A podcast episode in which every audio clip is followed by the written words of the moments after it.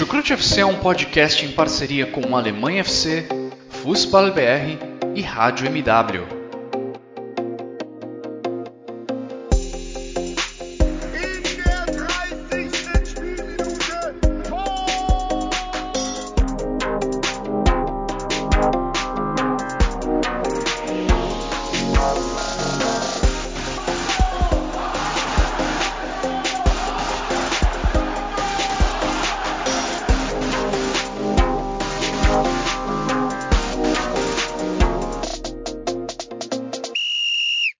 Moin, moin! Alô, servos! Pois é, meus amigos, estamos aí para comentar mais uma rodada de Bundesliga. Eu sou o Vitor Leder, Lederman e, como diria o nosso host oficial aqui, o Guilherme Ferreira, recebo vocês para mais um episódio do Chucrute FC. É, pois é, é, tá acabando, tá acabando, meus amigos. Chegamos aí à 33 terceira rodada, as coisas ganhando um ar de definição, né? As vagas na Champions League a gente pode já cravar que estão definidas, o campeão já estava definido, é, e o que ainda. As vagas de Liga Europa também estão definidas, né? Vamos falar melhor ao longo do cast. Mas temos ainda uma briga muito boa para ver quem escapa do rebaixamento, para ver quem joga o playoff e para ver quem cai direto. Além ali de uma vaguinha também na Conference League para times que é, valorizariam muito essa, essa conquista e essa competição europeia. E para me acompanhar aqui hoje, estou com dois torcedores que devem estar muito felizes pelo resultado do Dortmund é, e que certamente estão comemorando bastante aí uma semana, dá para chamar de uma semana perfeita, né? Levantando o troféu, já gravamos o episódio é, sobre a final da Copa da Alemanha e agora o Dortmund chegando à vaga na UEFA Champions League. Em primeiro lugar, Simone, diz aí pra gente como que você comemorou essa semana do Borussia Dortmund. E aí, Vitor, Guilherme, ouvintes do Chucrute, glória a Deus, que semana do Borussia Dortmund, quando a gente achou que o Borussia Dortmund ia entregar a Champions League depois daquela derrota para o Frankfurt nas, nas quatro, cinco rodadas atrás, o time deu uma virada, foi para a final da Pokal e ganhou duas vezes seguidas do Leipzig, né, na Bundesliga e na final da Pokal e foi assim um primeiro tempo que o Leipzig nem viu a cor da bola. Ótima semana para ser Borussia, enfim, né? É, os dias de glória chegam e o Dortmund está classificado para a Champions League, mais uma e é muito bom, a gente sabe como é importante se classificar para a Champions League, principalmente para segurar e trazer jogadores, né? Então, importante para a próxima temporada. Espero que o Dortmund agora tenha um pouco mais de ambição na próxima temporada, quem sabe brigar diretamente, de verdade, pelo título da Bundesliga. Mas vamos aí falar dessa rodada de Bundesliga com várias definições, outras coisas já bem definidas. Mas vamos lá falar que está acabando, só falta mais uma rodada. Perfeito, tenho certeza que Simone comemorou bastante. O Guilherme também, mas o Guilherme já, já botou um pouco a comemoração dele na última quinta-feira, no episódio com o Xará, com o outro Guilherme, para comemorar o título da Pocal. Então, com o nosso Guilherme Monteiro, eu vou cometer uma indelicadeza. Guilherme, você lamentou muito a derrota de hoje do Botafogo para o Vasco ou era um jogo que não valia nada? Caraca, eu acho que. Eu, eu ia ficar até triste no meu comentário inicial quando você estava falando com a Simone, que o caralho, velho, eu vou quebrar o clima do Vitor, tô mó feliz com a Simone, velho. É assim, cara, eu tô resistindo a, a esse momento.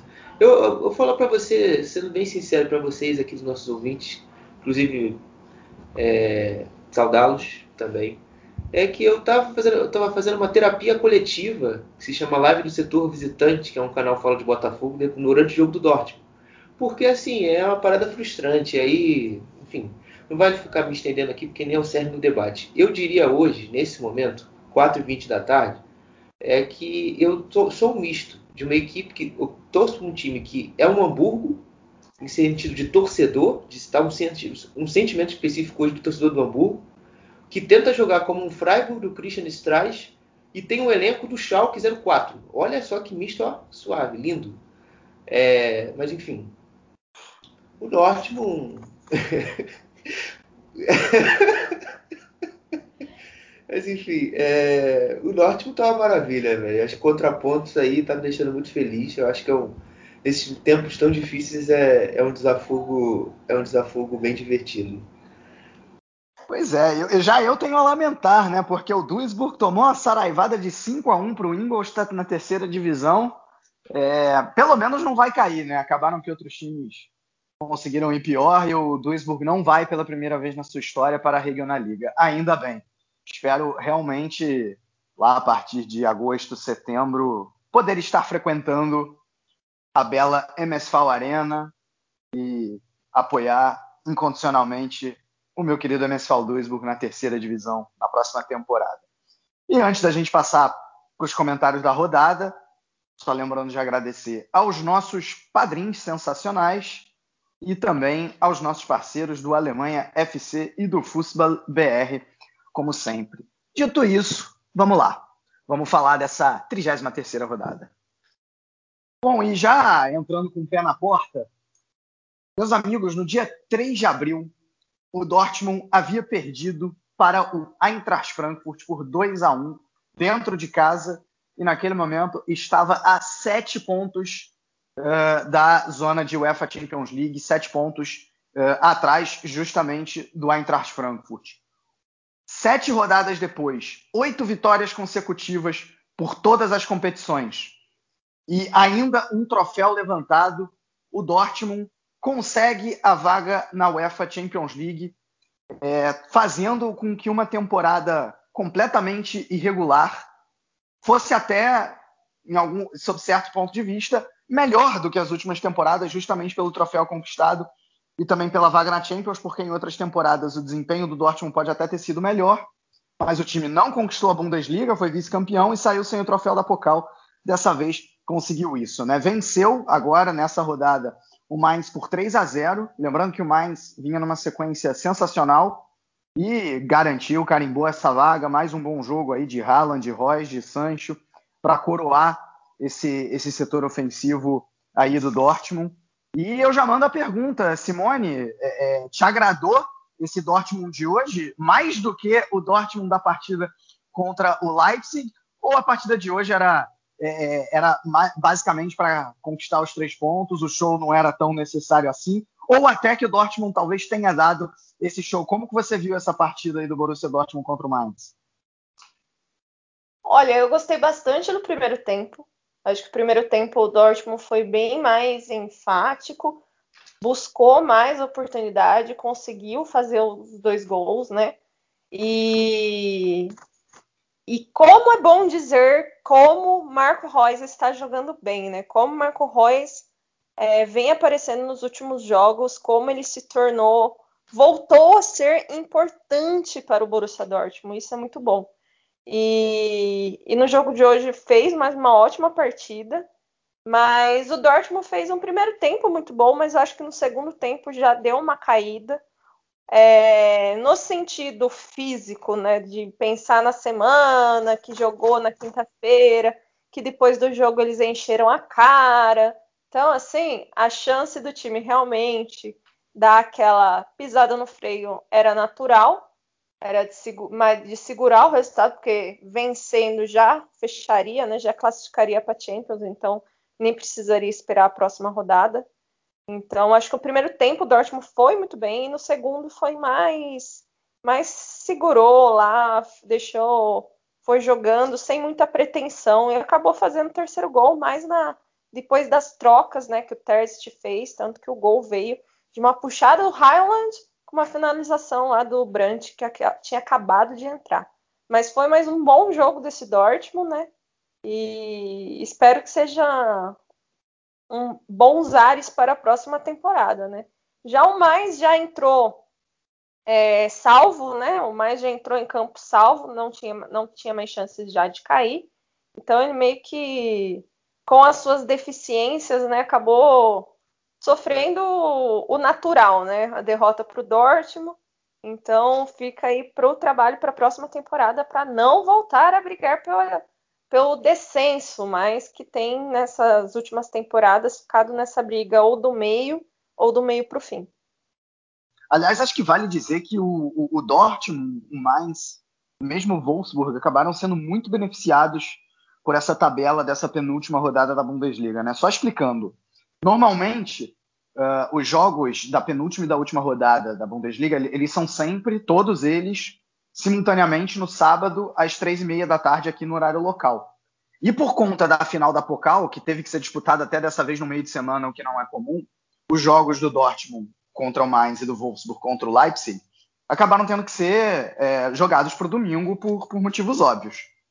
Só que com isso, o Frankfurt acabou perdendo a, a partida no sábado, a gente ainda vai falar melhor, é, e, e, acabou dando um benefício muito grande para o Wolfsburg, que praticamente garantiu a vaga, porque o, nesse momento, né, no momento que o Frankfurt perde, uh, o Frankfurt só, conseguiria, só conseguiria uma classificação se o Wolfsburg perdesse os dois jogos e ainda tirasse 11 de saldo, que vamos combinar que é quase impossível. Então o Wolfsburg uh, joga com o Leipzig sem pressão nenhuma. É, e o Dortmund também tem, uma, tem uma, uma chance de ouro, porque uma vitória simples colocaria o Dortmund na, na, Champions League, que foi o que acabou acontecendo, e não só isso, né?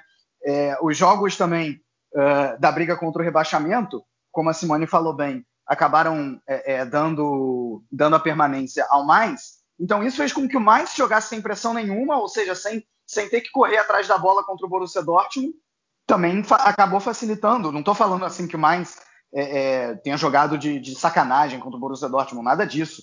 O que tem entrado para perder. Não existe time que entra para perder né? Mas de todo jeito acaba um, facilitando um pouco a, a, tarefa do Borussia Dortmund. Não tô, não tô dizendo aqui que a, que a DFL com isso é, é, teve intenção de beneficiar o Borussia Dortmund de maneira nenhuma, porque foi, foi o que acabou acontecendo. É, talvez uma solução fosse jogar o jogo do Frankfurt para domingo também, só que aí você também teria que jogar os jogos do, do, do, da briga contra o rebaixamento, e aí seria muito jogo no domingo, seria complicado, mas é um fato que, que isso acabou é, ajudando essas três equipes aí uh, a, a, terem os seus compromissos no, no domingo, né? É, e concordo, acho que foi um, um, bom jogo do Dortmund também. O primeiro tempo acabou sendo melhor que o segundo. E, e, vale, vale aumentar ainda mais a vitória do Dortmund, justamente porque o Mainz vinha nessa sequência muito boa, né? Eram oito jogos sem, sem derrota. É, é, e era um time que. com, com uma, uma, ideia de jogo bastante consistente, né? É, revezando pressão lá na frente com esperar um pouco mais, baixar um pouco mais a marcação. É, e dessa vez esperou um pouco mais, como foi na partida da, da temporada da semana passada contra o Frankfurt. É, dessa vez optou normalmente pela mesma estratégia, mas no segundo tempo teve alguns momentos ali que pressionou lá na frente também, tentou buscar a bola ainda no, no, no campo de defesa do Dortmund, mas o Dortmund soube sair dessa pressão é, venceu, já tinha, já tinha ido bem lá no, no, primeiro tempo. E agora, Guilherme, eu vou te deixar mais duas tarefas ingratas, mas menos ingratas do que, do que a anterior que eu perguntei sobre o Botafogo. A primeira é a seguinte, fazendo aqui um exercício de imaginação, né? Agora o Marco Rose já está contratado e o Terzic vai sair. Só que depois dessas oito vitórias consecutivas, será que não era melhor para o Dortmund seguir com o Terzic, principalmente vendo a sequência negativa do Rose, lá no Borussia Mönchengladbach? E a segunda pergunta, talvez ingrata, que eu te faço. Haaland, Sancho ou Royce? Quem é o principal destaque aí desse Dortmund nessa reta final? Só vale escolher um. A segunda é mais fácil que a primeira. A, a segunda é Royce de olho fechado. É, a, a, primeira pergunta é do Marco Rose, né? E do Terzic. É, eu acho, eu acho, quando você eleva o patamar de um de um, de um treinador de um time, eu não acho que você você deveria ser desconsiderado, não. Eu acho que o Rose é uma escolha certa. Eu acho que o, o Tesit ainda precisa, precisa melhorar bastante, precisa ainda crescer em alguns pontos, que ele só vai pegar isso é, com a maturação, enfim, com o tempo, com a experiência. E o Dortmund, vamos ser sinceros, o Dortmund já não, o Dortmund não é um clube nesse momento que precisa de um cara que precisa de experiência, precisa de um cara pronto. E o Rose é esse cara pronto, testado, comprovado.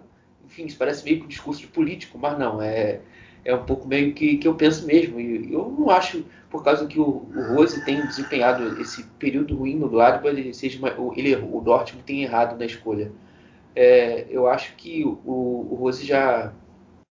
Óbvio, já teve momentos mais, mais felizes no Gladbach, mas acredito que foi uma escolha certa. É importante lembrar que o Terzic vai ficar no Dortmund, né? Ele vai ser um dos auxiliares do Marco Rose. Então, qualquer coisa está lá. Sim, exatamente, verdade, Simone. Você trouxe um ponto interessante. Vitor, então só para lembrar um dado estatístico, é que o Mainz, é, nesse jogo, ele poderia, se não tivesse perdido, igualado a melhor sequência dele de jogos sem perder na Bundesliga. E a última vez que isso aconteceu foi na temporada 13-14, onde eles tiveram o mesmo desempenho dessa temporada, nove jogos sem perder. E se tivesse vencido ou empatado, eles teriam chegado a 10 jogos e seriam o maior recorde do clube na história.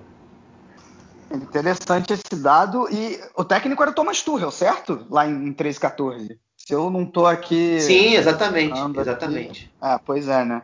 Não, e outro dado interessante que eu vi sobre esse Mainz também é que o do, do, do Quaison, né? Ele chegou a 30 gols é, pelo Mainz na Bundesliga e passou a ser o maior artilheiro da história do clube. Né? Bastante interessante esse, esse dado esse dado aí também. É, Simone, só para. É sacanagem, hein, brother? 30 gols é muita sacanagem. Então eu tava pesquisando no Google quantos gols o Joachim Löw fez no Freiburg. Fez 81, velho. Isso é bizarro. é, porque vamos lembrar é, é que a gente está falando de, de, do Mainz, que é um time da, da primeira, que, que, chegou na primeira divisão no meio da, da, da, década de zero, né, da década de 2000, jogou três temporadas e voltou. Então é um time relativamente recente, né? Então por isso que o maior artilheiro realmente não vai, não vai ter muitos gols. É, é relativamente normal. E, e abre margem também para eu falar tanto do Mainz quanto do Augsburg, que a gente, do jogo em si do Augsburg, a gente ainda vai falar mais na frente. Mas são dois times que é, é, não são exatamente tradicionais, né? Eu falei agora do Mainz, o Augsburg também é um time que é, só foi chegar na primeira divisão na, na, no início da década passada. E, e, cara, assim, a maioria das, das, pessoas imaginava o seguinte: tá bom, são dois times que vão ali ficar uma, duas temporadas na Bundesliga, vão cair de novo e vão ter dificuldades para eventualmente voltar. E não foi o que aconteceu, né? Provando aí que, que boa gestão, é, é, organização aí fora de campo uh, importa, importa bastante, porque não são dois times que têm uma grande empresa por trás, como, como é o Leipzig, né? Claro que tem seus patrocínios, a Opel no Mainz, a VVK no, no, no, no Augsburg, mas, mas assim, não são, não são, não são uma potência e estão aí. É um feito muito grande, tanto para o Mainz quanto para o Augsburg, chegarem aí a coisa de, de 11, 12, 13 temporadas consecutivas na, na, primeira, na primeira divisão. Assim, é. há meio que controvérsias, boas gestões no mais, né? Porque essa temporada foi um bizarro. Os caras fizeram o dever de casa completo para cair. Só que bateu uma luz lá na, na, na, cabeça do presidente, trouxeram o Christian Heidel de volta. Quem não sabe, o Christian Heidel é um dirigente histórico do Mainz. Ele passou de 96 a 2016 no clube, depois ele foi para o Schalke, aí não deu certo. E também ele trouxe de volta para fazer junto com o Christian Heidel, que é um dos caras que, poxa, participaram do processo de chegada do clube à primeira divisão, participou do processo do clube de trazer o clube para a Opel Arena e, e, tirar o antigo estádio de Bruxelas, que é um estádio bonitinho, é, depois bota no Google que você vai ver, é, e que, que junto, junto revelou treinadores, né, o Jürgen Klopp e Thomas Tuchel aí, que esses nomes são mais conhecidos. Enfim, é um, é um, gestor conhecido lá pelo clube. E também trouxe o Martin Schmidt para tentar ajudar aí junto ao Bo Simonson no comando técnico a, a salvar a equipe do rebaixamento e o resto é história. É, quando eu disse organização, só esclarecendo, não especificamente dessa temporada, né? Eu falo no geral, em todas as temporadas recentes. E, e é um feito muito grande, tanto para o quanto para o Augsburg, uh, ficar por tanto tempo na, na, na, primeira divisão. Bom, e se o Borussia Dortmund garantiu a sua vaga na UEFA Champions League, não se pode dizer o mesmo do Eintracht Frankfurt, que pela terceira, quarta temporada consecutiva, três das últimas quatro, já nem sei mais, é, demonstra aí uma queda absurda nas últimas rodadas e acaba, mais especificamente nessa, entregando a paçoca e não conseguindo a vaga na Champions League, não tem como não relacionar, né? É, são só três, uma vitória nos últimos quatro jogos, e justamente no momento em que Adi Ruther havia anunciado a sua saída para o Borussia Mönchengladbach, o Eintracht Frankfurt caiu vertiginosamente e pior ainda, estava jogando aí com um saco de pancadas dessa temporada, com o Schalke 04, e mesmo assim não conseguiu fazer frente. Né? O Schalke, que normalmente não consegue atacar ninguém, fez quatro gols no Frankfurt. O Frankfurt, ok, também teve seus bons momentos, o jogo terminou em 4 a 3 mas insuficiente para manter aí as águias na briga por UEFA Champions League. É, Simone, o que, que o Frankfurt está fazendo de errado dentro de campo? Porque fora dele tem essa questão do Ad Ruther, mas assim, o que que, por que, que o time não está mais funcionando? É, eu acho que assim, a gente já via das últimas rodadas, né? O Frankfurt que caiu e a gente vai conectar isso com o anúncio da saída do Ed Ruther, né? Eu acho que eu estava tava lendo os resumos do jogo e numa da entrevista ele mesmo ele falou assim, é, realmente, né? Que não tem mais como, talvez o time tenha perdido a confiança. A gente chegou a falar isso que isso aconteceu no Borussia Mönchengladbach, né? com o anúncio da saída do, do Marco Rose. E assim, é ainda mais chocante porque ele perdeu o saco de pancadas da temporada, que é o Schalke. O Schalke não vencia desde o dia 11 de abril. E essa foi simplesmente a terceira vitória do Schalke na Bundesliga, né? Então, assim, é... o Frankfurt venceu em sequência o Wolfsburg e o Dortmund, que eram concorrentes diretos pela vaga da Champions, e depois disso foram três derrotas, uma vitória e um empate. É, o time se perdeu, assim, eu acho que isso acaba que a gente vai encontrar que pode ter caído muito na questão emocional mesmo, porque é complicado. Você está competindo para ir para uma Champions League e o seu treinador escolhe sair do, do seu time para ir para um time que não vai para a Champions League. O Borussia Mönchengladbach, quiçá, vai para a Europa League, né? É, e acredito que mais um, um, dos problemas que ficou bem claro nessas últimas rodadas, o, o ataque não conseguiu funcionar bem, ainda que tenha no jogo com o Schalke, foi um jogo bem divertido, né? Os, os dois ataques se movimentando bastante e a gente pensar no Schalke, que é um time extremamente deficientemente, deficiente tecnicamente. Então, assim, os dois times é, trabalharam muito ataque, tanto que foi esse famoso placar ba bailarino, né, 4 a 3 e acabou que isso a gente não sabe, não sei dizer muito bem se era o desespero ou se era a única a única meta que tinham de atacar, atacar.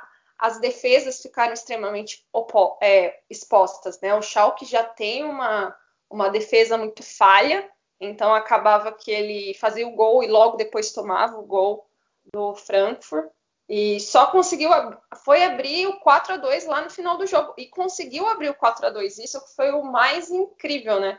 Acho que o, o Frankfurt perdeu muito é, é, eu vou colocar uma questão de confiança né? O ataque a gente pode ver as últimas rodadas o Frankfurt perdeu de 4 a 0 para o Borussia Mönchengladbach, ou seja, o ataque não funcionou, a defesa teve muitas dificuldades, fez 2 a 0 no Augsburg, depois perdeu de 3 a 1 para o Leverkusen e empatou em 1 a 1 com o Mainz. E assim, o Mainz que estava brigando para cair, o Leverkusen que está naquela irregularidade eterna, né?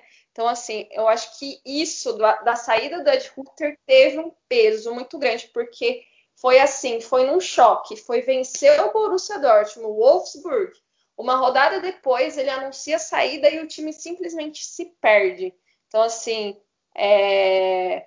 acabou que eu acho que o time perdeu um pouco aquela química que tinha com o treinador e dentro de campo as coisas se desconectaram. Eu sigo com, eu sigo com a relatora, é, Simone, assim embaixo que você falou. Eu vou só dar um adendo aqui de umas palavras do Sebastian Rode depois do jogo. É muito decepcionante como todo jogo foi. O Schalke mereceu a vitória. Quando um time que já foi rebaixado quer ganhar mais do que um time que ainda pode chegar à Champions League, isso é muito preocupante. Não há desculpa para isso também. Tivemos a oportunidade única de entrar na Champions League. Está quase acabado agora. O Dortmund tem estado muito bem nas últimas semanas. A vitória da Copa fornece um vento a favor, então não acho que eles é, vão perder mais pontos. Isso foi mais aspas que eu tirei do, do Sebastian Rode na entrevista dele da Sky, a emissora lá transmite a Bundesliga na Alemanha. É, e, pô, eu concordo também com o Rode, não tem como. A parte, a parte mental afetou demais o, o Eintracht Frankfurt. E eu também, talvez, eu, eu também incluiria o ponto lesão do Yunis, que voltou ontem. Ele teve até um tratamento sério, foi teve, teve que ir para a Bélgica para se tratar, mas voltou ontem, enfim. Mas não justifica essa, essa queda de rendimento, a não ser a parte psicológica. Cara, algumas coisas para falar sobre esse Eintracht Frankfurt, até um pouco sobre o Schalke também. Rapidamente sobre o Schalke, né? Interessante ver como o time ainda conseguiu achar forças para bater num time que brigava por UEFA Champions League, né? O Schalke conseguiu uh, castigar o, o, Frankfurt no jogo de transição, no contra-ataque. O, o Schalke chegou a um recorde incrível. São 41 jogadores utilizados ao longo de toda a temporada, né? Que entraram ao, ao menos uma vez.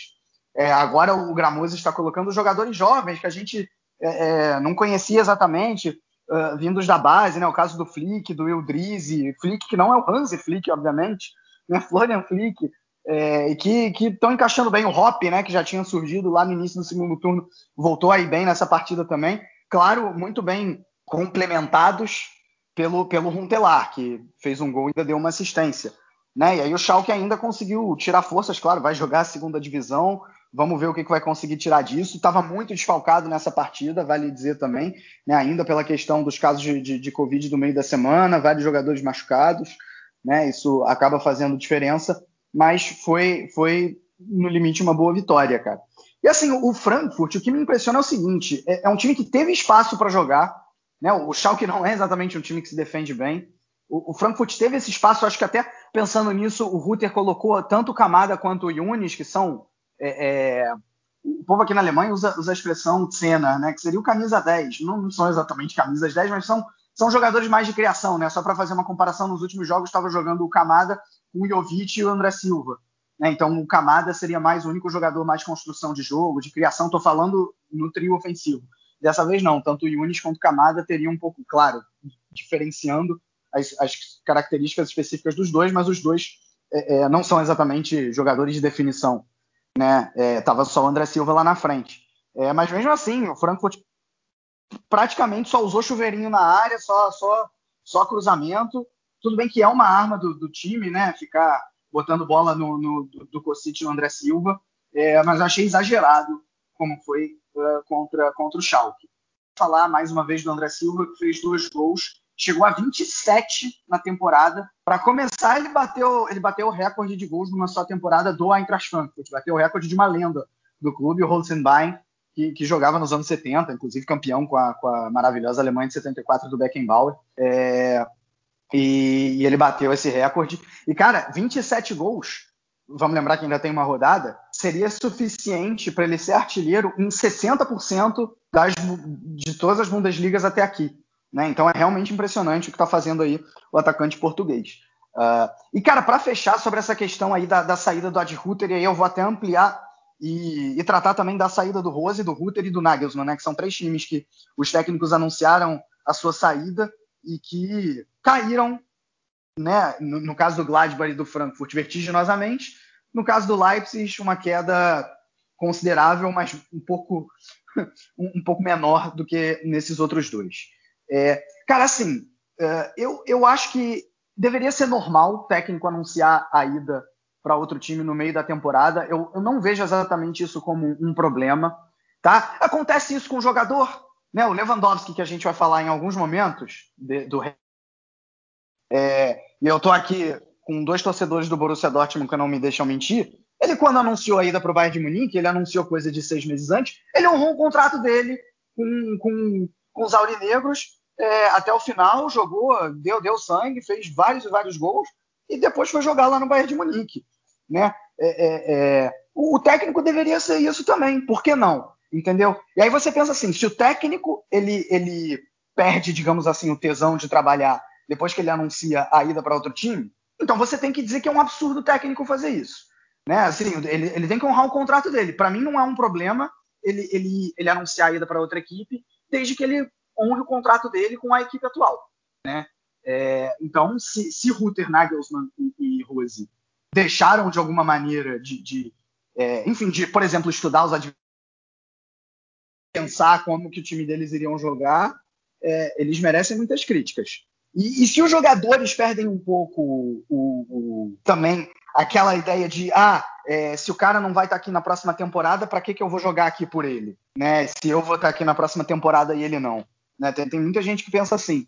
Tipo, pode até ser um pensamento natural. O próprio. Agora não lembro qual foi o jogador do Frankfurt, talvez, talvez tenha sido o, o próprio Rode é, que tenha falado isso, que ele disse: ah, é, a gente tentou ao máximo não, não ser influenciado por essa decisão do Ruther, mas não tem jeito, acaba que a gente é influenciado. Cara, então um problema dos jogadores, entendeu? É um erro. É um erro você é, é, ser influenciado por isso, porque você não tem que jogar pelo técnico. Para começar, você é um profissional, você tem que jogar pelo contrato que você tem, você tem que jogar pelo time que você tá, porque tem uma torcida apaixonada ali te bancando, e você tem que jogar por si mesmo.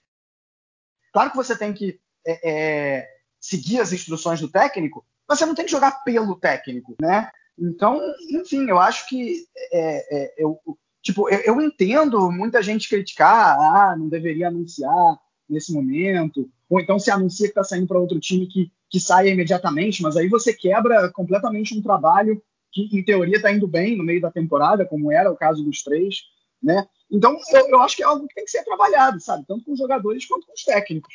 É, enfim, fica aí essa, essa reflexão. Né? Se vocês quiserem aí também, Guilherme Simone, falar alguma coisa sobre isso.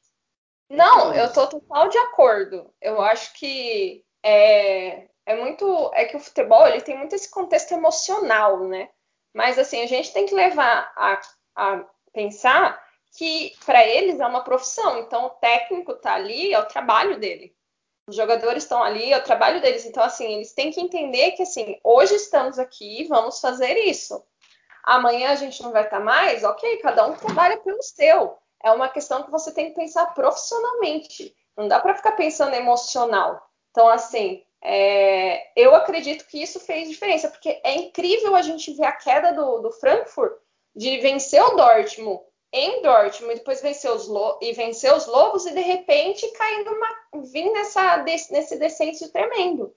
E se isso foi motivo, é de uma infantilidade tremenda, de uma falta de profissionalismo ou dos jogadores ou do treinador, porque é profissional. Como um dia a gente está no emprego, no outro a gente vai sair, a gente vai cumprir nosso aviso prévio, vai fazer o nosso trabalho, depois a gente vai embora. Então, assim, é, é ridículo isso acontecer, mas, pelo jeito, vem acontecendo, né?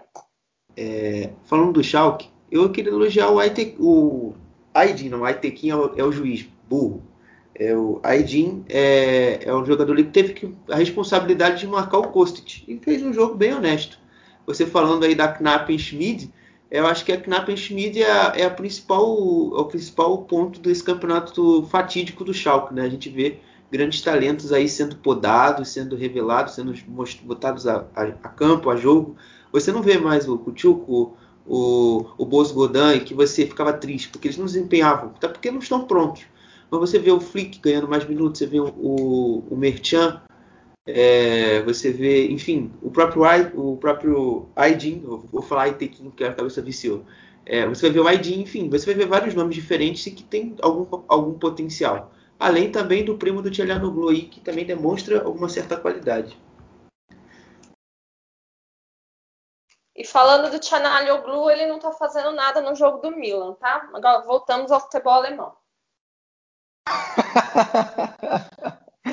Legal que ele saiu de não fazer nada no Bayern Leverkusen para não fazer nada no Milan. Né? Não, tô exagerando. Ele fez alguma coisa. Não, ele tava bem no Milan, mas foi ele pegar Sim, é Covid. é bizarro. É bizarro essa COVID, porcaria dessa Covid.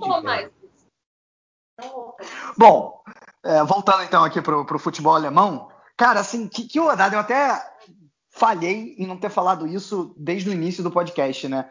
Porque eu acho que o, o grande, assim, claro, Dortmund garantir vaga na Champions, tipo, é, é, a, própria, a própria permanência do Mainz e do Augsburg, como a gente já falou, claro que são feitos importantes, mas, cara, o Lewandowski chegar a 40, 40 gols em uma só temporada é um feito impressionante, né? E igualar o recorde do Gerd Miller, ele fazer a homenagem da maneira que ele fez, né? O, a, a camisa com os ditos Miller Forever, né, Miller para sempre. É, assim, é um feito que eu não sou torcedor do Bayern de Munique. Óbvio que eu admiro muito o Lewandowski, mas eu não sou, digamos, Lewandowski Zete. Mas eu estava torcendo demais para ele chegar nessa marca. E eu fico muito feliz, muito feliz mesmo, de ver ele chegar nessa marca, porque é, um recorde desse, uh, que é de uma lenda, né? O Gerd Miller é uma lenda do futebol alemão. Há mesmo aqui na Alemanha, vale dizer que quem o coloque acima do Franz melhor alemão de todos os tempos, né? Uma, é uma discussão aberta que existe aqui. É, é, mas se ele não é o. E, cara, eu levan... e era uma marca que, pô, parecia impossível de alguém um dia conseguir, né? Porque você chegar a 40 gols em 34 jogos, né? E no caso do Lewandowski não é nem 34, é 29, é impressionante. Uh, é, é, é, realmente, assim, de verdade que eu fico, eu fico sem palavras. Acho até que diante da, da situação das equipes na tabela, né, o resultado até importa menos, principalmente no caso do Bayern de Munique, uh, que mais uma vez mostrou alguns problemas defensivos, né, ficou no 2 a 2 um excelente, uma, uma, excelente partida do Sané, né, bom ver, ver o Sané jogando bem, ele que passou por altos e baixos nessa temporada, é, é, acho legal ver, ver, ele indo bem, mas acho que não tem como negar o grande, acho que o grande marco da rodada é, é o Lewandowski chegar gols e, e, igualar uma marca que até outro dia era, é, era quase impossível de, de, se chegar. Assim, eu jogo para vocês porque eu fico até sem palavras de fazer alguma pergunta, né? O que, que vocês acham dessa, dessa marca? E claro, se quiserem fazer algum comentário sobre o jogo, o espaço está aberto. Eu vou fazer um comentário sobre o jogo, porque eu achei um jogo divertido, não esperava, confesso. É, então, vai lá. Sobre, sobre o Freiburg, eu gostei bastante do, do, do, grifo, ter o grifo de volta aí do Gunter fazendo uma dupla bem pela esquerda. Foi um, um jogo muito bom deles. Dessa dupla, tanto que o Gunter faz um gol bem bonito, o segundo, inclusive. É, e em termos coletivos, eu acho que é, o, acho que é um dos poucos treinadores na Alemanha que sabe, acho que entende muito bem o que ele tem à disposição e como ele consegue usar essa disposição de equipe para fazer machucar o Bayern é sempre na mesma intenção. Ah, eu vou pressionar alto, tentar recuperar, acelerar e, e, finalizar. Foi basicamente assim que depois do segundo gol do Bayern o Freiburg chegou. E no primeiro tempo, de alguma outra forma, ele tentava é, acionar mais, o, mais os atacantes em confronto, ou seja, você buscar ali um contra um é, com o Zalá e com o Grifo, ou até mesmo os confrontos com os zagueiros, o Lucas Hernandes e o Boateng. É, o, no caso Demirovic e Petersen que jogaram ontem. É, e também, só para terminar de Freiburg, falar um pouco do Christian Streich também. Primeiro, eu acho um treinador subestimadíssimo. E segundo ponto, ele, ele deu uma entrevista na, antes do jogo que ele falou que ficaria muito triste se o Lewandowski fizesse o 40 gol é por causa que o Gerd Miller é o herói dele de infância. Ele que também foi um grande foi um atacante, se não me engano, o Christian Streich. E aí ele falava que era um ídolo de infância dele. Ele ficava, quando era pequeno, aos 9 anos, vendo o Gerd Miller fazendo gol na TV. E ele ficaria um pouco triste. E falou que inicialmente o objetivo deles era não era não fazer com que o Lewandowski chegasse ao 40 gol dentro, de, jogando contra o clube dele. E aí o Lewandowski simplesmente fez um gol e e, e correu para abraço. E foi bem, foi bem bacana também a festa que, o, que os jogadores fizeram pro Lewandowski, enfim, foi uma parada bem da hora. Eu acho que a única, o único motivo triste desse jogo é que, infelizmente, o Gerd Miller não pode, não pode estar lá. Né? Eu acho que todo mundo, a grande maioria sabe da situação né, do Gerd Miller. Então, assim, infelizmente, ele não pôde ver aquilo acontecer, né? É, mas eu acho que assim, na, é, se existe dúvidas ainda sobre o quão jogador é Robert Lewandowski, esta pessoa não entende nada de futebol. E a gente sabe que ainda existe gente que questiona Robert Lewandowski, né? Mas é, apesar do meu ódio que está lá no fundo do âmago de Robert Lewandowski, eu sei o quanto ele é fora de sério e quão incrível é a marca que ele chegou. E a gente sabe que, do jeito que ele é, ano que vem ele pode facilmente quebrar a própria marca. Mas E, e como disse Gerd Wenzel na transmissão aqui no Brasil, a única o único recorde que o Lewandowski não pode quebrar do Gerd Miller é que o Gerd Miller foi o artilheiro mais jovem, né? Com 21 anos. Isso o Lewandowski não pode quebrar, porque ele já tem os seus 31, 32 anos, né? Mas sobre o jogo, é, foi um jogo bem divertido, né? Eu acho que o, o Bayern já tá naquele ritmo de que em um jogo ele mete seis e no outro ele empata. Tipo, ganha de 6 a 0 do Mönchengladbach e empata com o Freiburg, né? Então, assim, eu acho que o grande ponto positivo para o Bayern nesse jogo, além do recorde do Lewandowski, foi a boa partida do Sané o Sané que veio para o Bayern e, e, tem demorado a se encaixar no time, encontrar o seu bom futebol, então assim, acho que já fica um bom ponto positivo. E para o Freiburg, a boa partida, o retorno e a boa partida do Vicente, Vicente, Vicente nossa, Glória! Vicenzo, Vicenzo Grifo. Vicenzo, Vicenzo Grifo, que fez as duas assistências para o gol, né? Então, o Bayern agora é só cumprir tabela, né? Só para fazer mais um adendo do Freiburg, é, na minha visão essa temporada foi uma temporada mais de transição, é, devido aos várias, várias transferências negativas que surgiram, né? entrou mais dinheiro no bolso, mas você perdeu muita, muito potencial técnico. Eu acho que o, o Corre é o principal ponto nisso. É, para destacar alguns talentos aí que o Christian Strauss vai ter mais para frente aí, que vai ajudar ele nessa equipe é uma equipe que tem alguns talentos que são interessantes. Não estranha eles fazerem sucesso daqui a alguns, dois, três anos aí na equipe. É, tem o, o Burkhardt, que é um garoto é, atacante da base, tem 16 gols em 15 gols em 30 jogos da, da, da Regional Liga Südwest. Você tem também o, o que é um zagueiro até que faz bastante gols, fez seis também na Regional Liga Südwest. E tem participado ativamente esses dois do processo lá de, de treinamento com a equipe profissional, vem, vem fazendo um processo de integração bom lá. Você já tem o Diong na equipe profissional, que cada vez mais ganha mais rodagem na Bundesliga, era uma coisa que ele estava precisando, porque ele fez uma terceira liga passada muito boa é, e vem só ganhando minutos, além do, do Kaito, que jogou inclusive ontem, e o Lino Tempelman também, que essa temporada é, tem jogado um pouco mais também.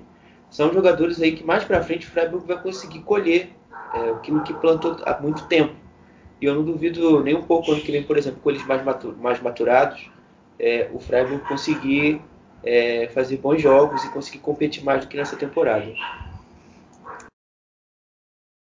Eu só vou insistir um pouquinho mais nessa marca do, do Lewandowski, porque, cara, eu, eu, gostei muito de toda a maneira que, que ela aconteceu, né? Para começar, quem sofreu o pênalti que o Lewandowski fez o gol foi um Miller, que era justamente ele buscando a marca do Gerd Miller, no caso foi o Thomas Miller. E é muito simbólico também o Thomas Miller sofrer esse pênalti, porque talvez o, o, o, o Thomas Miller seja o, cara que, se ele não existisse, talvez o Lewandowski não chegasse a esses 40 gols. Né? É, esses 40 gols do Lewandowski tem muito do Thomas Miller. Ah, fora que foi um gol de pênalti. Eu acho isso muito legal quando você atinge uma marca, porque todo mundo para para ver aquele momento né? Aquele é agora, é agora, ele vai chegar, ele vai igualar. Outra coisa que me agradou é que ele não passou o, Tom, o, o Gerd Miller nessa partida. Eu quero que ele passe na próxima, mas é legal a gente ter uma partida para falar, ok, agora os dois estão na, no, no, mesmo patamar, para usar a palavra da moda. Né? O Lewandowski e o Miller, então se fala muito nos dois. É, me agrada muito isso. Né? Então acho que tudo aconteceu, na minha opinião, como tinha que acontecer. É, me agradou muito assim poder poder viver esse momento. É, enfim, parabéns Lewandowski. É, que momento para se estar vivo, como o pessoal gosta de dizer. Só sobre o Freiburg ainda. O Freiburg ainda é, é, tem uma pequena chance de chegar na Conference League, né? Porque tem 45 pontos e o União Berlim tem 47. Mas para isso ele precisaria vencer o Frankfurt e torcer para que Stuttgart é, e Mönchengladbach não vençam em seus jogos e que Union Berlim nem empate o, o seu jogo na última rodada, né? Mas é, existe ainda uma chance pequena. Bom, falamos de Champions League, falamos aí é, é de, de Bayern de Munique, recorde do Lewandowski. Vamos falar então aí da briga contra o rebaixamento, porque a gente na verdade teve dois jogos é, de adversários diretos e, e que acabaram é, salvando dois times e colocando dois times numa situação muito complicada. Né? Em primeiro lugar, Augsburg venceu o Werder Bremen por 2 a 0, né? segunda partida do treinador Marcos Weinzel no comando da equipe. Uh, o, o Werder Bremen ficou com um jogador a mais por quase todo o primeiro tempo e não conseguiu fazer quase nada, essa que é a verdade, criou uma chancezinha aqui, outra ali, mas nada realmente perigoso. É, e aí, no segundo tempo, o Pascal Gross, que já estava com amarelo, talvez um erro aí do Kofeld de não ter tirado ele, porque ele estava pendurado. Bem no início do segundo tempo foi expulso.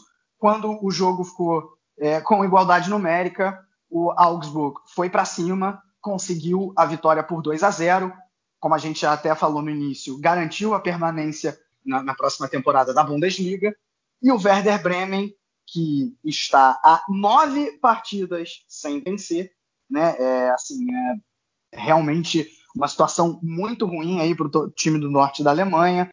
E, e, o pior é que não demonstra nenhuma, nenhuma qualidade na reação, seja para atacar, porque quando, quando tenta ser propositivo, como foi quando teve vantagem numérica, é, não consegue criar, seja para quando tenta se defender um pouco mais, na grande maioria das vezes, acaba dando espaço para o seu, seu adversário. É, e dessa vez não foi diferente. É, tá aí, chegou na zona de playoff, teve um momento da Bundesliga que o Werder Bremen parecia salvo, e hoje, ao que tudo indica, ou vai cair para a segunda divisão, ou vai ter que jogar pelo segundo ano consecutivo é, os playoffs de, de, rebaixamento contra o terceiro colocado da segunda divisão.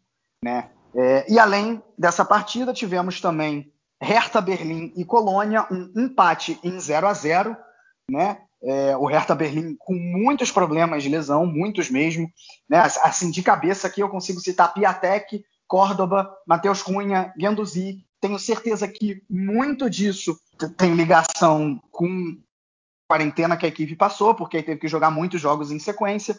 Né? O condicionamento físico é, acaba ficando deficiente.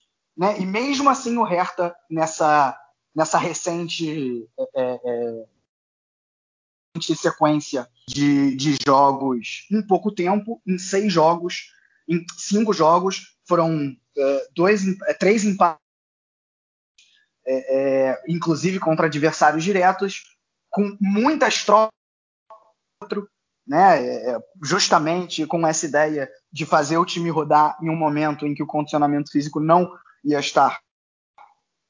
e de todo jeito, contra o Colônia, o Hertha não jogou exatamente bem, né, se defendeu muito mais do que atacou, só teve um chute no gol, uh, mas de todo jeito conseguiu um empate suficiente para no momento, para no momento não, para fazer com que o time escape definitivamente do, do rebaixamento. Né? E o Colônia, por outro lado, estava sem Jonas Hector, muito nessa partida, criou várias e várias chances, mas não conseguiu chegar ao gol, acabou aí é, é, ficando nesse 0 a 0 e se mantém na zona do rebaixamento com 30 pontos. O Werder Bremen tem 31 e o Arminia Bielefeld, que a gente ainda vai falar melhor mais à frente, tem 32, né? Então, antes de passar para os meus companheiros, só esclarecendo, o Hertha já escapou, né? Mas passando aí os jogos desses, justo desses times que vão brigar contra o rebaixamento, né? O Bremen enfrenta o Gladbach, que ainda busca uma vaga na Conference League, jogando em casa, é, e se quiser escapar direto precisa ganhar e, e torcer para o Arminia não ganhar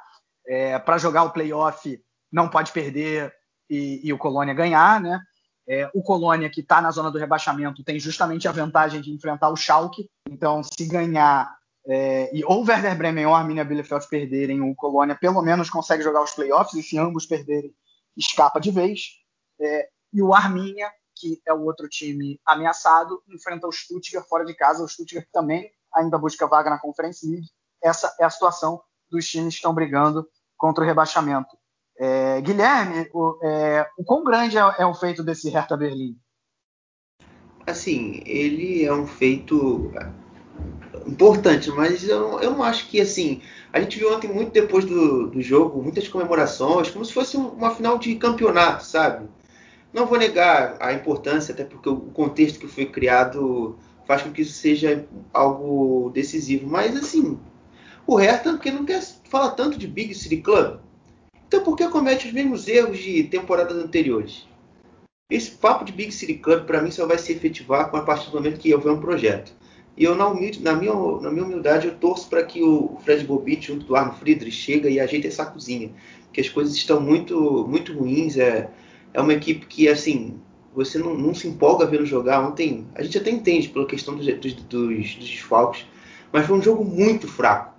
A sua, a sua, a sua grande referência técnica e, e fim da morosidade era o Dirozum, que ele, ele, é o único jogador ali que se, se movimentava para tentar buscar a bola e tentar acionar o Radonit, que é outra, outra estrela solitária é, dentro, dentro, dentro, desse time do Hertha, e também acionar o Ngankan. Eu acho que talvez esse foi o único ponto assim que a gente via de algo, algo bom no Hertha.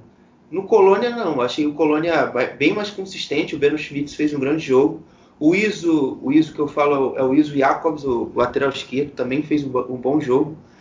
O Kainz é, se aproveitando bastante do, dos passes que o Beno acertava ali para o meio, junto com o Duda, fazendo um bom jogo. Eu acho que só faltou o crucial, né? Você botar a bola na casinha.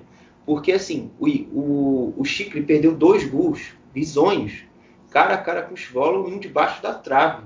Ainda tem o Elvis Reschbekai que perdeu uma cabeceou mal e perdeu outro gol. O Colônia perdeu o jogo por incompetência, de finalização de limitação técnica.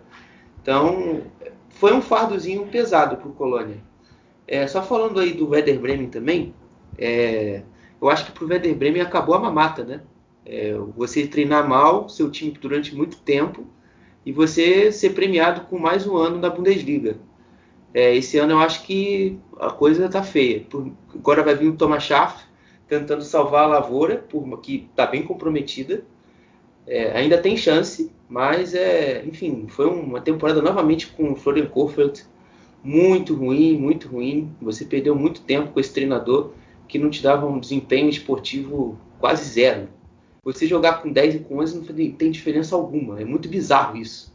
Muito bizarro mesmo torcendo bastante aí pro, pro Werder Bremen não cair. Mas enfim, é, o Arminia também.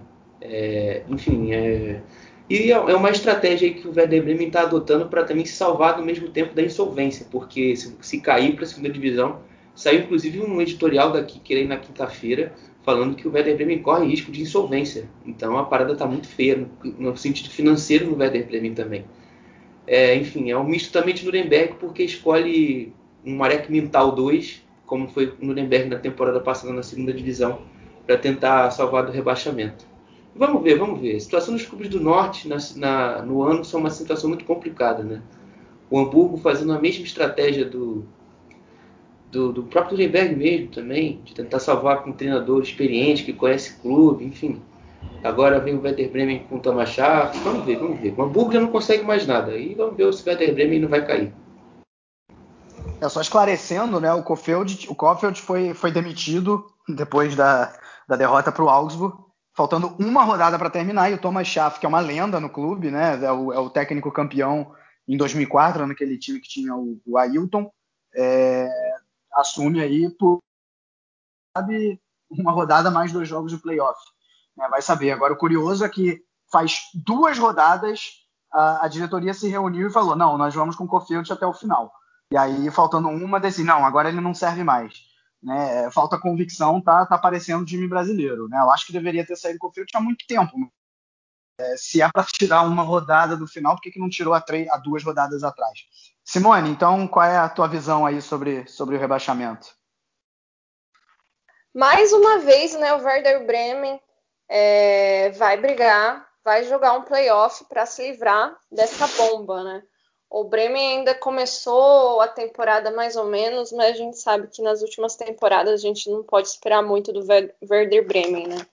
E isso que você falou de da diretoria falou que ia continuar com o Kofeld até o fim e aí de repente desistiu e cortou ele com duas rodadas para acabar.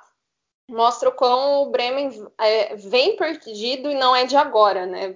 Tem uma diretoria que que não consegue é, cri, é, criar uma estrutura de trabalho, né, trazer um treinador, conseguir montar um time e fazer com que o Bremen pelo menos brigue é, do meio para cima, né? Eu acho que já são várias temporadas do Bremen brigando da, do meio para baixo e bem embaixo, então assim É, é, triste ver o Bremen numa situação dessa. E, e falar do Hertha, né? O Hertha que é, no fim ele teve aquelas duas semanas de quarentena né, devido aos casos de Covid, de Covid, o Covid com igual gringo, né? E, e, acabou que essa maratona de jogos fez bem para eles, né? Eles conseguiram somar os pontos para não cair, né? Então, pro, pro Hertha Berlim foi, foi, foi, no fim, foi bom, né? Eles conseguiram ir melhor do que estavam antes dessa parada forçada, né? E aí a gente vai falar do jogo, Hertha e Colônia. Olha, eu fui ler um resumo num jornal alemão, o, FAS, FAS, e ele escreveu... Frankfurt Allgemeine Zeitung.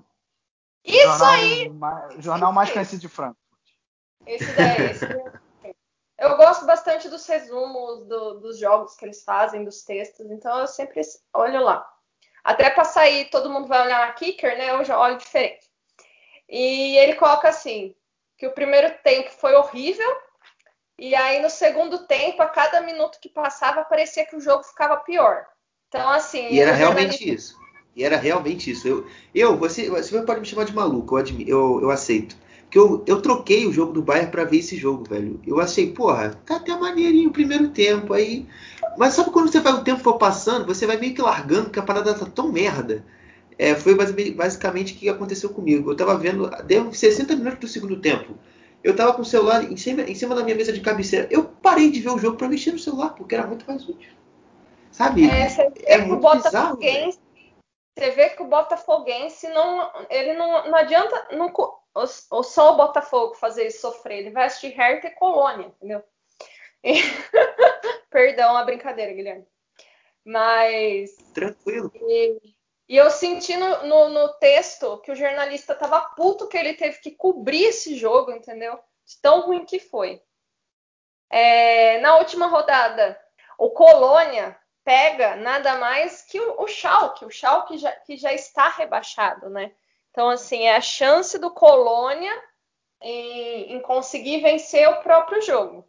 Mas aí ele também tem que torcer para o Bremen perder do Borussia Mönchengladbach e o Arminia perder do Stuttgart, né? Quer dizer, já não é, não depende só dele. E aí já bate também, né, que é, Polônia mais uma vez está aí, voltou da segunda divisão, conseguiu ficar mas essa temporada, pelo visto, é, os bodes vão mais uma vez amargar a segundona. Eu ainda acho Foi. que o Colônia cai. Eu acho que cai o Colônia e o Schalke. E aí eu ficaria na dúvida mesmo se vai o Bremen ou o Arminia pro, pro, pro playoff, porque eles vão jogar com dois times irregulares, né? Que o Stuttgart e o Borussia. Uma hora eles tomam uma cachapada e na outra eles estão goleando. Então, assim, Difícil. E o, e o, mais bizarro é que esse Colônia não é um time horroroso se você olhar as peças, mas é. Infelizmente o Marcos Giso eu acho que comprometeu muito a campanha com aquele time jogando mal sequencialmente. Só falando mais alguma coisa de Colônia, é, tem, vive na expectativa lá que o, a equipe possa jogar com o público no jogo de sábado contra o Schalke, devido aos baixos índices de, de contágios de, corona, de casos de coronavírus, né? Inclusive, estou lendo aqui a matéria agora falando que eles podem receber até 500 pessoas para um evento de ar livre, é, devido que Colônia foi escolhida como uma cidade modelo é, na Renânia do Norte, o estado, de, de incidências com menos de 100 casos por dia, né, 100 mortos, algo do, algo do gênero. Então aí pode ser que tenha até público nesse jogo, seria legal. Mas ao mesmo tempo também é, seria, eu acharia bem é, imprudente por causa que, poxa, você jogou o campeonato praticamente todo sem torcida, aí você vai deixar em uma cidade com um jogo específico com torcida, eu acho isso meio caído. Bom, vamos ver aí como é que como é que vai ser realmente se vai ter se vai ter público. Eu, eu honestamente acho difícil, porque os casos os casos eles estão eles estão caindo faz coisa de uma semana, é pouco tempo. Estão realmente caindo rápido, mas por pouco tempo. Então tem que tem que ver como é que vai ser isso. É, bom, falando então aqui dos jogos que, é, que ainda faltam a gente falar, né, tivemos aí o jogo entre Gladbach e Stuttgart, jogo que valia briga por vaga na Conference League, né? 20 chutes a gol, ok, um número bom, mas só nenhum de, só um deles, um desses 20 com, com gol esperado acima dos 10%, ou seja, chances claras não tivemos tantas, é, e nas que tive, nas, nas, nas chances até foram bem, mas de todo jeito tivemos um 2 a 1 aí, né? O Gladbach. Primeiro tempo, na verdade, não aconteceu muita coisa. O Gladbach conseguiu é, abrir o placar com o gol do Stindl, um gol até bonito, né? De, de um sem pulo. É, e aí o, o Stuttgart conseguiu virar a partida em dois chutes de longa distância no, no segundo tempo, né? Ambos aí na briga por Conference League, como eu disse. É, Bayer Leverkusen e Union Berlim. O primeiro tempo ocorreu até da maneira esperada, com Union Berlim se fechando, tentando sair um pouco mais no contra-ataque e acionando demais o Max Kruse, né? Que nessa partida voltou a jogar muito bem. Ele não vinha exatamente muito bem, também sofreu com lesões. Nessa partida foi bem. É, e o Leverkusen com uma certa dificuldade até de furar essa defesa do Union Berlim, mas conseguiu, em um, em um lance conseguiu, com o Florian Wirtz, abrir o placar. É, no, no, no, segundo tempo, o Union Berlim aí foi para cima, foi bem melhor do que o Leverkusen. O Leverkusen não conseguiu fazer nada, o Union Berlim empatou, poderia até ter virado, mas o jogo acabou ficando nesse, nesse 1 a 1 mesmo. É, um resultado é, que pelo menos garantiu o Leverkusen na UEFA Europa League, mas que marca aí uma tendência de um desempenho fraco uh, da, da, equipe nas últimas partidas, né? desde, desde as últimas partidas do Peter Boss, mesmo depois que o Hannes Wolff assumiu a equipe, o time até conseguiu uma vitória ou outra, mas desempenho mesmo que é bom, é, é ainda, na minha opinião, bastante abaixo do que, do que pode ser. E jogo também que valia briga contra o rebaixamento, Arminia e Hoffenheim. Né? O Arminia optou por um jogo bastante passivo. Né? O Hoffenheim teve 60% de posse de bola, abriu o placar com o Kramaric até num contra-ataque pós-escanteio, logo no início da partida. É, depois conseguiu, conseguiu não, ficou mais passivo, só que em, em muitas jogadas de bola longa, contra-ataques, é, conseguia ter várias chances. Né? Bola parada também, sai o gol de bola parada do, do Volkswagen, um bonito gol. E, e, com isso o jogo acabou é, terminando em 1 a 1 né? é, é bom para o Arminha, porque pelo menos o time larga, digamos, na pole position para é, a última rodada para escapar do rebaixamento, porque o Bremen e o Colônia estão atrás, né? É, só que de todo jeito acaba de certa maneira lamentando, porque uma vitória é, poderia no mínimo fazer com que o Arminha escapasse do rebaixamento direto. Né? Agora, mesmo o rebaixamento direto, ele, ele é possível, playoff também, né? Enfim, tudo é possível para Arminha, né? Vai ser aí uma briga à distância bastante forte desses três na última rodada. E para fechar, né, Leipzig e Wolfsburg, um jogo que acabou acabou de acabar aqui, é um jogo que não valia exatamente muita coisa, pelo que a gente comentou no início, né, o, o Wolfsburg já estava praticamente com a vaga na Champions League garantida pelo saldo de gols, né? Valia no máximo se o Wolfsburg vencesse para de repente atacar um vice-campeonato né, do próprio Leipzig, mas não foi o que aconteceu. O Wolfsburg até começou melhor, abriu 2 a 0 no placar, mas per, é, permitiu uma reação. Né? A exemplo aí do que foi nos últimos jogos o Leipzig com o primeiro tempo pior do que o segundo, o Leipzig foi lá, buscou os 2 a 2 o jogo terminou empatado, então se antes ainda existia uma chancezinhazinha do Wolfsburg não ir para a Champions League agora, ela não existe mais. O Wolfsburg garante a vaga porque abre quatro pontos em cima do Frankfurt. É, e ao mesmo tempo, o Leipzig também garante o vice-campeonato, porque abriu quatro pontos justamente sobre o Wolfsburg e também sobre o próprio Borussia Dortmund. Né? O Wolfsburg acaba até uh, momentaneamente perdendo a terceira posição. Acho que até um enfim, bastante digno aí para os Lobos, né? Uma, uma classificação em UEFA Champions League e o Leipzig garantindo esse, esse vice-campeonato. Simone, Guilherme, algum comentário sobre esses quatro jogos? Passa a régua e fecha a conta. Boa. Bom, então vamos então agora falar de segunda divisão. Segunda divisão, meus amigos, sobre o que aconteceu na rodada e a situação para a próxima, é, eu vou deixar aqui para o nosso Tiago Barbosa, no belo áudio que ele mandou, falar sobre isso. Mas só para já elencar aqui, próxima temporada na segunda divisão. Hamburgo, Nuremberg, é, Fortuna Düsseldorf, Hannover, talvez Werder Bremen, talvez Colônia, Dinamo Dresden está subindo, Hansa Rostock pode ser que suba também, times altamente tradicionais. Até um comentário Hansa, do, do, meu amigo. O, o Dresden Hansa, já subiu. O Dresden já subiu, né? E o Hansa tá com possibilidade aí de subir. Então, como disse aí o um, meu amigo João Gonçalves, lá do Fever Pitch, é, a segunda liga alemã é a nova Superliga, meus amigos, porque vai ser uma segunda divisão de muito peso. Mas, enfim. É... O, Hansa, o Hansa também já subiu, foi mal, Vitor. O Hansa subiu e o 1860 Munique briga pelo playoff para subir para a segunda divisão é, com, com o Ingolstadt. Tá coisa linda, coisa linda. Então, realmente, se o 1860 subir também, realmente vai ser uma segunda divisão de tirar o fôlego para a próxima temporada. É, e vamos aí, sobre essa rodada, ouvir o nosso Thiago Barbosa. Olá pessoal do Chucrute FC, quem está falando aqui é o Thiago Barbosa do Bundesliga Brasil 2. Falar o que aconteceu nesta 33ª e penúltima rodada da Zweite Liga, com todos os jogos acontecendo neste domingo. Vamos lá o que aconteceu nesta 33ª rodada. O Darmstadt recebeu o Heidenheim e de virada venceu por 5 a 1, com Cedar Dursun marcando 4 gols no jogo e chegando a 25 gols no campeonato. O Eintracht Braunschweig recebeu já rebaixado os Kickers e os bávaros venceram por 2 a 1, complicando a situação dos Leões da Baixa Saxônia no campeonato. O Fortuna Düsseldorf recebeu o Ergesbig Alve e os Rottweils venceram por 3 a 0. O Karlsruhe recebeu o vice-líder Rosenkiel e os azuis venceram por 3 a 2, frustrando o acesso inédito das cegonhas por mais uma rodada. O Nuremberg recebeu o atual líder Bochum e o, o, jogo ficou no empate em 1 a 1, frustrando também o acesso das cegonhas à Bundesliga.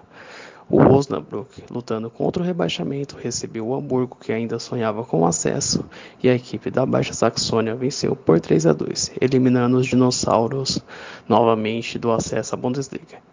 O Paderborn, se despedindo de Stefan Baumgartel do comando técnico, recebeu o terceiro colocado Grotefurt e os Trevos de virada venceram por 4 a 2.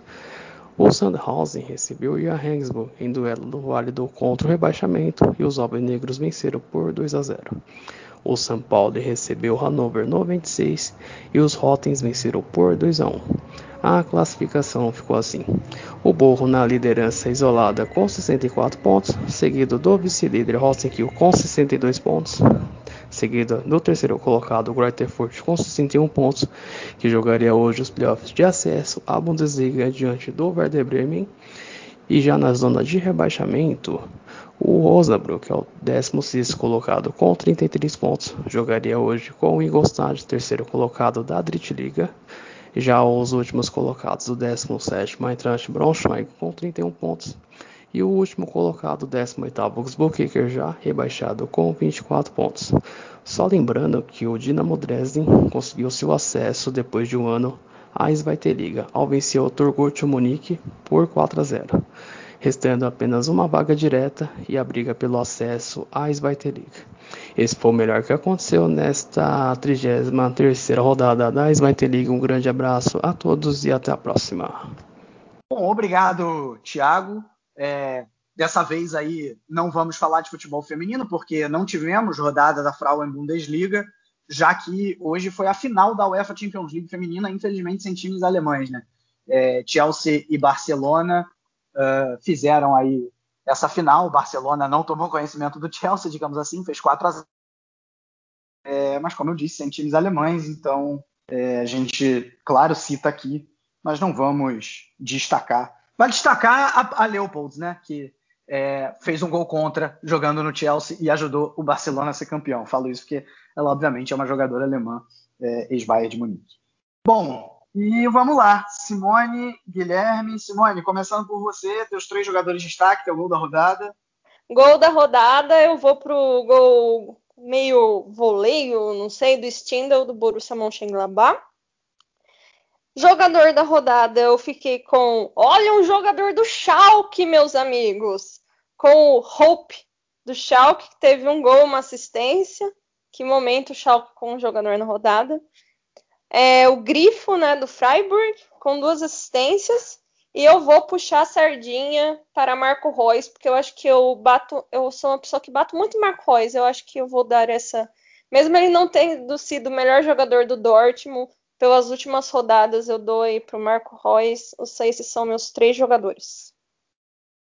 Guilherme, quais são teus destaques? Pô, tá muito difícil, mas eu vou ficar no Grifo, é, do Freiburg, vou ficar no Lewandowski é, e vou ficar no Kimmich do Bayern também. Vou botar dois Bayern dessa vez. E o meu gol da rodada é o gol é o gol do Ginter, o segundo gol do, do, do Freiburg. Eu ia botar o, o, gol do, o gol do Sané, só que ele foi anulado, sacanagem, foi um golaço. Bom, legal que tivemos três gols da rodada diferentes. Eu que não gosto de escolher gol de falta, eu vou escolher um só para homenagear nosso querido Pedro Jales, que por tanto tempo elencou, esteve aqui nesta bancada do Chucrute FC, ocupando justamente o meu lugar, o lugar de host. Ele que sempre escolhia gols de falta e que eu brinco que o maior ídolo dele no futebol é o Juninho Pernambucano. É, então fico com o gol do Volkshammer, né, gol do Arminia Bielefeld de falta. Cara, meus três jogadores de destaque, realmente, essa rodada foi, foi difícil. Eu vou de Runtelar, um gol e uma assistência. É, cara, o Lewandowski por, por chegar a 40 gols. Cara, e apesar da derrota, o André Silva, porque o campeonato que ele está fazendo, ele ainda fez dois gols nesse, nesse fim de semana. Bom, com isso então aí a gente encerra esse podcast dessa rodada. É, e Guilherme, você tem um recado aí antes sobre podcasts de segunda divisão, é isso? Manda lá. Sim, sim. É, para quem, quem ainda não sabe, eu tive que parar com as edições é, quinzenais dos podcasts devido que eu estou me formando como condutor. É, e, não, e ainda estou, mas deu agora um pouco de tempo. Então vou, para fechar meio que esse ciclo é, que a gente teve aqui a segunda divisão aqui no podcast, eu vou fazer pelo menos três a quatro programas sobre a, sobre a temporada. A gente vai fazer uma semana que vem falando sobre é, a última rodada da segunda divisão. A gente vai cobrir os dois jogos do playoff de acesso à Bundesliga e também vamos fazer os dois jogos de playoff a, da, de acesso à segunda divisão. Então aí para quem curte é, futebol um pouco alternativo também, deixa de ser, é, vai ser vai ser um podcast, vai ser um podcast bem legal. Inclusive semana que vem vai ter um convidado especial aí, o nosso amigo Cadu é, do Chucrute. É, ele vai estar com a gente junto com, comigo e o Thiago para falar também aí um pouco de segunda divisão. Perfeito, perfeito. Não, pois é, né? Exatamente. Então, o que eu ia falar é o seguinte: é, não pense que com o fim da Bundesliga você vai ficar é, a sós, né? Sem, sem Chucrute FC. Porque, primeiro, que, ok, faremos o podcast na próxima rodada ainda falando sobre a rodada. Depois, além de todos esses podcasts de segunda divisão, claro, o podcast de playoff de acesso à primeira divisão certamente vai ser objeto de pauta aqui. Vamos fazer também aquele balanço tradicional é, é bastante pesado, com muito conteúdo aqui no Chucrute FC de toda, de toda a temporada. E logo, logo vem a Euro também. Então, é, seleção alemã, certamente, ponto de pauta aqui também no Chucrute FC. Né? Um grande abraço a todos, tchus e ao Wiederhören!